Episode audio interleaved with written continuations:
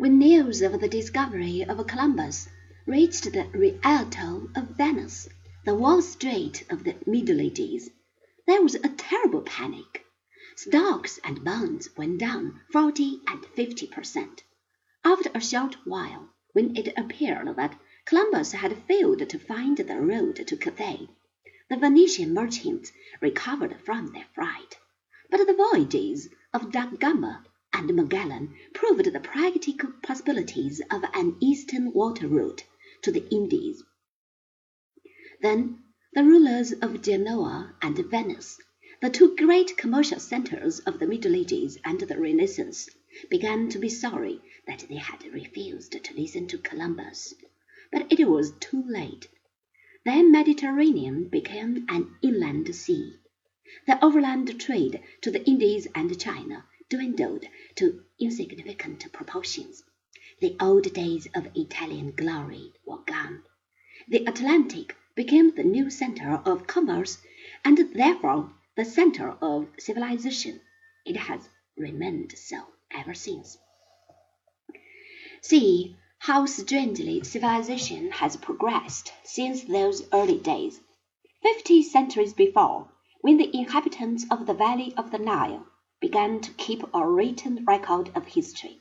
From the river Nile it went to Mesopotamia, the land between the rivers. Then came the turn of Crete and Greece and Rome. An inland sea became the center of trade, and the cities along Mediterranean were the home of art and science and philosophy and learning. In the sixteenth century it moved westward once more and made the countries that border upon the Atlantic become the masters of the earth. There are those who say that the World War and the suicide of the great European nations has greatly diminished the importance of the Atlantic Ocean. They expect to see civilization cross the American continent and find a new home in the Pacific, but I doubt this. The westward trip was accompanied by a steady increase in the size of ships and a broadening of the knowledge of the navigators. The flat-bottomed vessels of the Nile and the Euphrates were replaced by the sailing vessels of the Phoenicians, the Aegeans, the Greeks, the Carthaginians, and the Romans.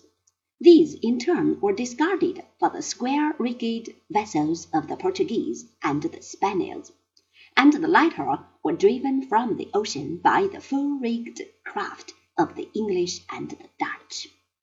At present, however, civilization no longer depends upon ships. Aircraft has taken and will continue to take the place of the sailing vessel and the steamer. The next center of civilization will depend upon the development of aircraft and water power.